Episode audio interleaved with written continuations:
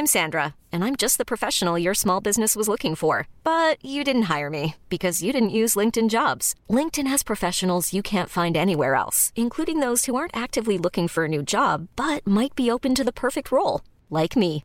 In a given month, over 70% of LinkedIn users don't visit other leading job sites. So if you're not looking on LinkedIn, you'll miss out on great candidates like Sandra. Start hiring professionals like a professional. Post your free job on linkedin.com/achieve today.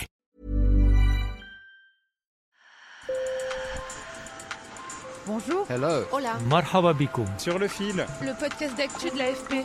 des nouvelles choisies pour vous sur notre fil info. Les victimes de l'amiante obtiendront-elles justice?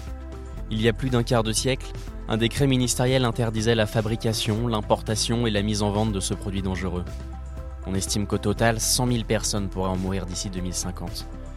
Et celles et ceux qui en ont souffert demandent toujours réponse à leurs questions.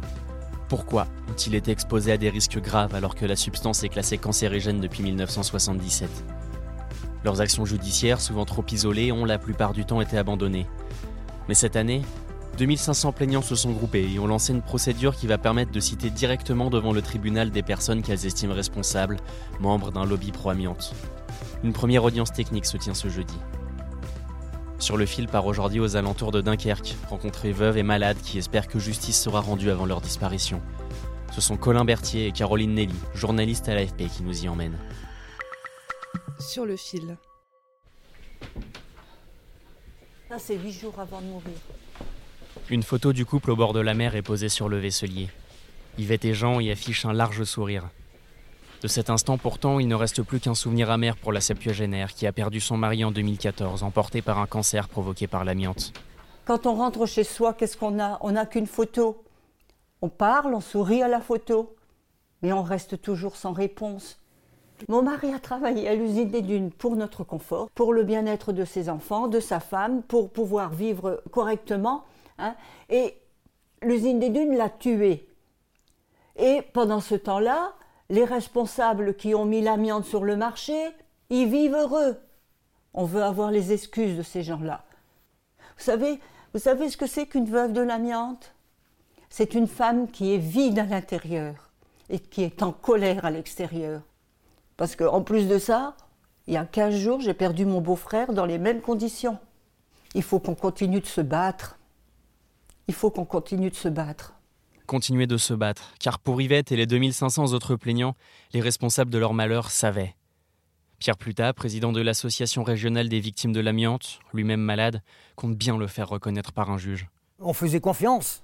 On faisait confiance. Et, avec le recul, hein, maintenant je, je vous parle avec mes connaissances actuelles, eh bien le danger de l'amiante était connu depuis plus d'un siècle. On était à un moment donné couvert d'amiante. Nos bleus devenaient blancs. Et puis euh, le pire de tout en réalité, c'est que euh, quand cette amiante retombait dans les compartiments machines, ça, provoquait donc une poussière énorme. Et à un moment donné, on avait nos narines qui étaient bouchées. On n'arrivait plus à respirer. Qu'est-ce qu'on faisait? Ben, On prenait un bout de chiffon de notre poche et hum, on se mouchait le nez et on continuait à travailler dans ces conditions.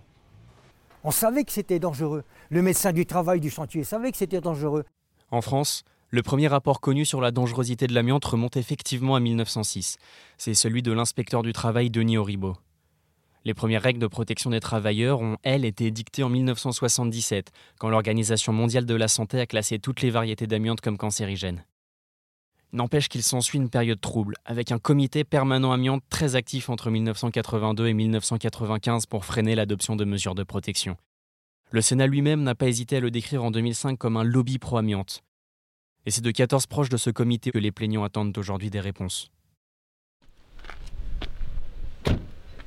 Pierre Plutat emmène nos journalistes devant l'immense bâtisse en briques des chantiers navals du nord et de la Méditerranée, là où lui-même a été empoisonné. Près de la porte, Mistel rappelle Nous avons travaillé pour gagner notre vie, pas pour la perdre. Ayons une pensée pour toutes les victimes de l'amiante. Dans notre association, rien que celle de Dunkerque, il y a plus de 800 morts de l'amiante qui ont été reconnus par la sécurité sociale. Et parmi eux, de nombreux de mes anciens collègues avec lesquels j'ai travaillé au chantier.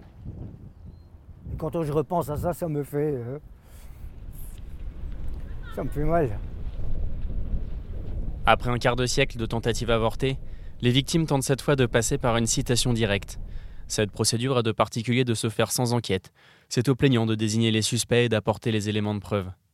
Maître Antoine Vey, leur avocat, explique les enjeux du dossier. C'est la dernière tentative des victimes d'obtenir ce qu'ils demandent depuis 1996, c'est-à-dire euh, que des investigations soient réellement conduites sur les causes qui ont euh, généré leur préjudice. Cet objectif-là est plus important pour eux qu'une éventuelle sanction pénale ou la qualification pénale qui pourrait découler de ce procès. Euh, ce qu'ils attendent, c'est de pouvoir poser des questions sur des actions qui ont été faites, encore une fois, entre 1980 et 1995, euh, et sur lesquelles les gens qui sont encore présents n'ont jamais été vraiment interrogés. La première audience technique qui se tient ce jeudi doit notamment permettre de fixer la date du procès. Sur le fil revient demain, merci de nous avoir suivis. Si nos épisodes vous plaisent, pas d'hésitation, abonnez-vous et partagez autour de vous. A très vite.